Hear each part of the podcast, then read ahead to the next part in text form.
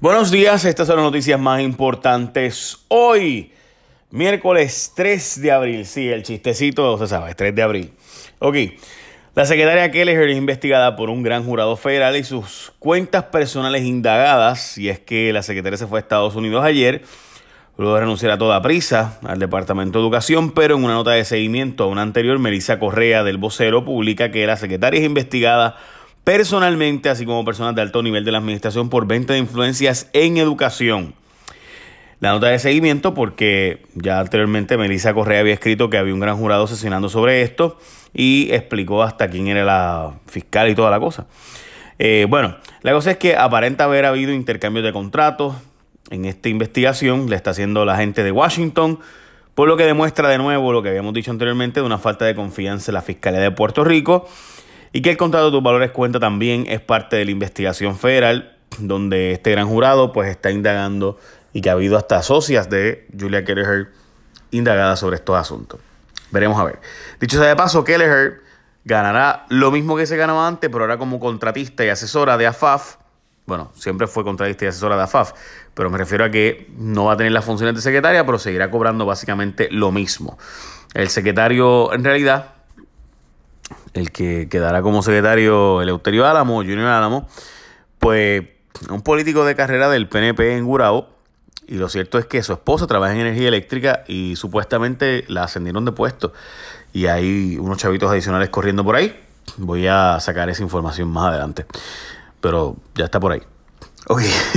Vota la bola en renuncia a la administración de Ricardo Rosselló en lo que va de cuatro años renunciado 34 funcionarios de altos cargos, porque ha habido más renuncias, pero de diferentes cargos.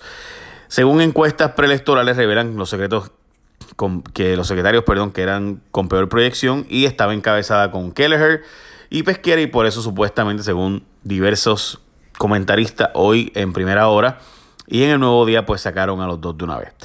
Senadora y representante del PNP quedan en prohibir las terapias de conversión. Ayer Soela Boy y Tata Charbonnier en mi programa se reunieron, eh, acordaron, perdón, que se reunirían y dentro de un mes podríamos saber si han logrado lenguaje legislativo para prohibir las terapias de conversión en Puerto Rico dentro de unos parámetros donde se permita algún tipo de intervención religiosa o libertad religiosa, ¿no? Dice Tata Charbonnier que el proyecto que se iba a aprobar murió, que el gobernador básicamente fue el que empujó ahora una orden ejecutiva y que ella cree en hacer un proyecto de ley nuevo, pero que sea un proyecto que respete la libertad religiosa. Eh, dicho de paso, ayer pues fue esa conversación en mi programa, así que ya a ver, nosotros quedamos en darle seguimiento dentro de un mes. Billetes de sobra para arreglar los vertederos, pero nadie los quiere. Son 163 millones que están disponibles para que alcaldes puedan arreglar vertederos que fueron afectados por huracanes Irma y María. Pero ningún ejecutivo municipal los ha solicitado. Los fondos federales se distribuirán de acuerdo al orden en que se han solicitado. Hasta ahora son los municipios de Cabo Rojo, Junco, Florida, Toabaja, Moca y Yabucoa. Han expresado intención de solicitar, pero no han solicitado los fondos. Según la EPA, todos los vertederos deberían beneficiarse de este dinero. En Puerto Rico hay 29 vertederos. A juicio, ex rectora de la OPR por usar dinero de maestros para darse lujo, si es Janela Vázquez Cruz, la ex rectora de OPR en que fue la única acusada que no llegó a un acuerdo con Fiscalía y tampoco hizo alegaciones de culpabilidad. Eh, se trata de un esquema que ocurrió en el 2011, famoso por Crece 21, donde diversos rectores de la Universidad de Puerto Rico pues recibían unos beneficios y hacían pasar de, pues qué sé yo, gastos de quedarse en hoteles, vivir, eh, ¿verdad? Este, beberata, y eh, jarana, spa, masaje, como si fueran fondos utilizados a beneficios de maestros de Puerto Rico. El 17 de junio es que será el juicio. Como ustedes recordarán, esto se iba, este, este asunto se iba a caer y se iban a archivar los cargos. Eh, pero en mi programa Jason Radio X empujamos el asunto y dijimos que estaba a punto de caerse y que Fiscalía no acababa de erradicar los cargos. Y finalmente, pues, se hizo por parte del FEI la erradicación de cargos. La historia es larguísima, pero en síntesis eso es lo más importante.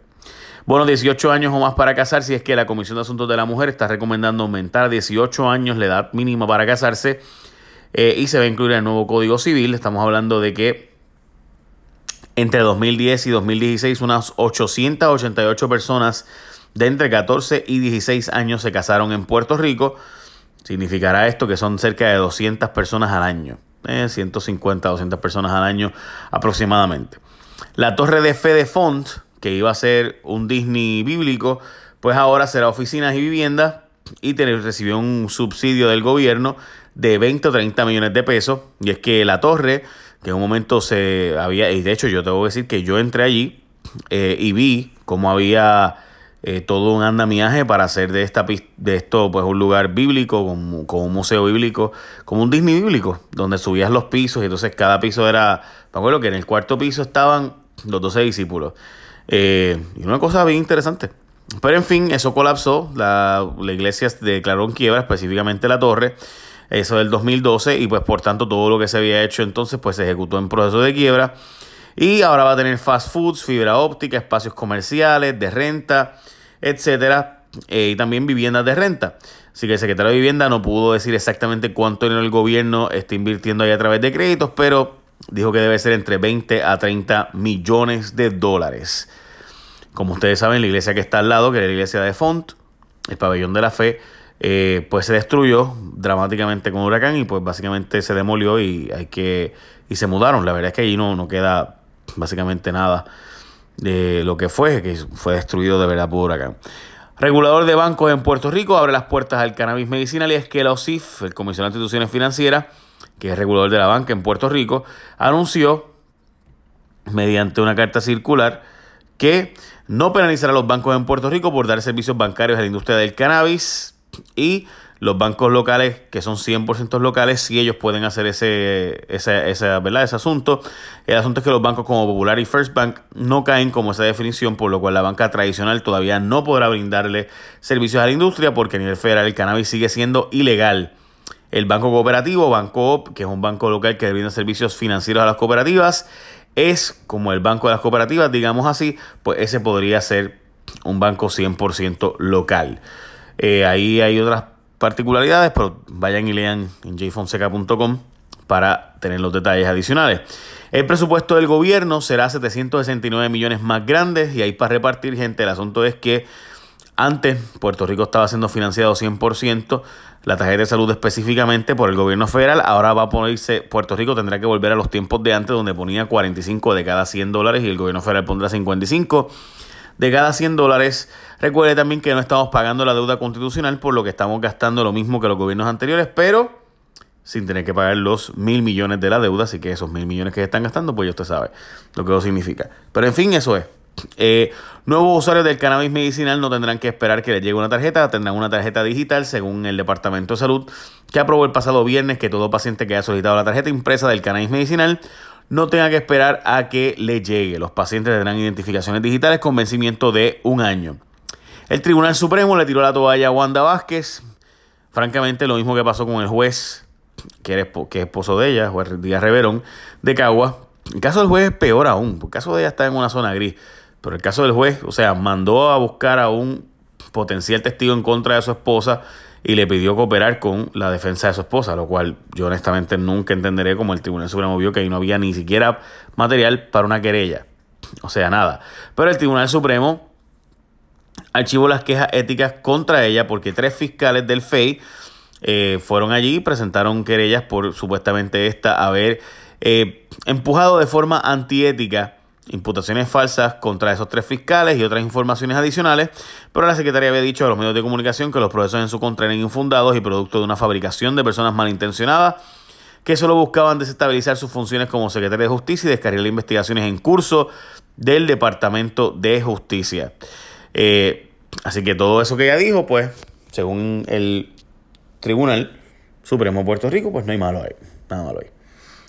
Así, gente, es como funciona esto.